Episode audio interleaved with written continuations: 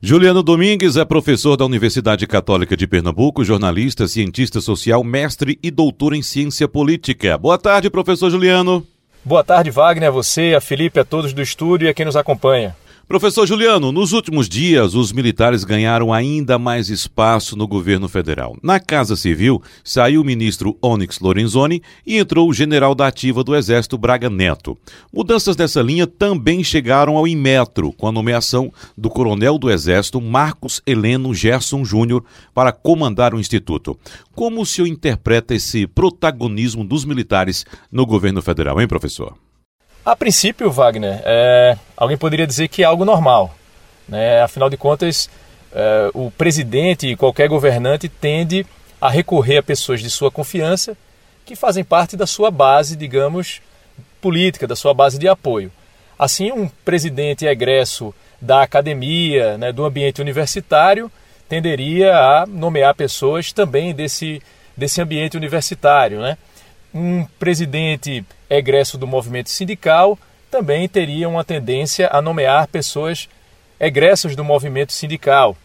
Então, a partir dessa lógica, um presidente egresso das Forças Armadas tenderia também a convocar para o seu governo pessoas de sua confiança também egressas das Forças Armadas. Então, em tese, isso seria, digamos, algo esperado. Mas no caso específico das Forças Armadas, é preciso é, que esse cenário seja visto com alguma apreensão por um motivo simples. Quando a gente fala em democracia, é, pressupõe-se alguns pré-requisitos para que determinado país seja considerado democracia e para também se mensurar a qualidade dessa democracia, o quanto é, esse país ele possui uma democracia defeituosa uma democracia de alta qualidade. E dentre esses pré-requisitos, os mais comuns são eleições livres e limpas e regulares, é, eleições competitivas, liberdade para é, organizar partidos e disputar eleições. E normalmente os modelos de democracia pressupõem, prevêem como pré-requisito o controle dos civis sobre os militares. Então, quanto maior o controle dos civis sobre os militares, é, melhor a qualidade da democracia. Esse é um dos pré-requisitos é, para se pensar modelos de democracia. E aí, é, é, isso na prática deve se refletir, né, embora não se resuma somente a isso, mas deve se refletir em espaços no governo, ou seja, civis controlando militares, se é, se trata de um governo civil. Então, quando a gente observa um quantitativo importante de militares no poder, é razoável a gente supor que o controle por parte dos civis sobre os militares ele fica um tanto comprometido. Né? No caso do atual governo, em torno de 40% do primeiro escalão é formado por militares. Dos 22 ministros, nove são militares, além do vice-presidente, que também é militar. E aí isso chama, acaba chamando a atenção de pesquisadores da área. Né? Como bem ressaltou a professora da USP, Maria Hermínia Tavares, em artigo publicado recentemente na Folha de São Paulo, esse percentual de 40% de militares no primeiro escalão do governo supera, por exemplo, a Venezuela de Nicolás Maduro, que tem 30% do seu primeiro escalão formado por militares. Então, como destaca a professora Maria Hermínia, o cenário brasileiro é inédito entre países que podem ser considerados democracia.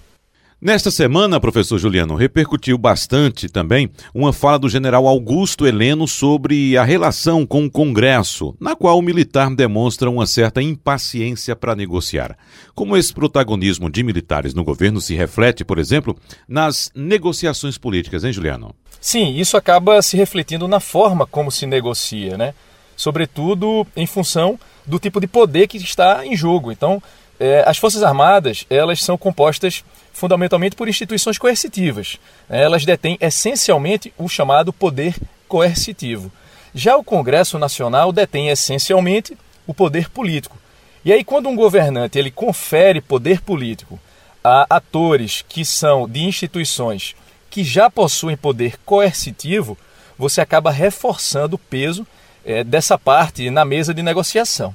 E aí, é, além disso, é, é, imagine conversar com alguém armado ou habilitado para estar armado. Ou não que os militares, obviamente, vão se sentar numa mesa para negociar e colocar o revólver na mesa. Não é isso.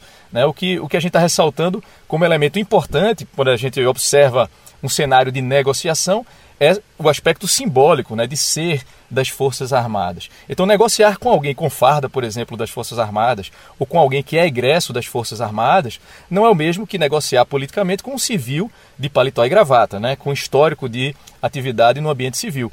Porque é o peso simbólico da instituição coercitiva que entra também no cálculo político. Ou seja, quando um governo, como no caso né, do Brasil atual, reforça o time de negociadores, digamos assim, com pessoas das Forças Armadas, há um reforço dessa assimetria entre as partes presentes à mesa de negociação, né? com um componente importante da intimidação ali presente. Isso porque qualquer processo de negociação é um processo assimétrico, ou seja, as partes elas estão em níveis diferentes. Né? Pode ser uma assimetria informacional, mas pode ser também uma assimetria é, do ponto de vista do poder simbólico. Então, esse maior poder né, do, do governo que o governo federal tende a, a, atribuir justamente a egressos das instituições coercitivas que acabam assumindo postos de negociação política, é, ele acaba assim é, se refletindo nos termos do acordo. Então, é, é, não por acaso a gente tem observado, por exemplo, uma fatia importante do orçamento destinado às Forças Armadas, né?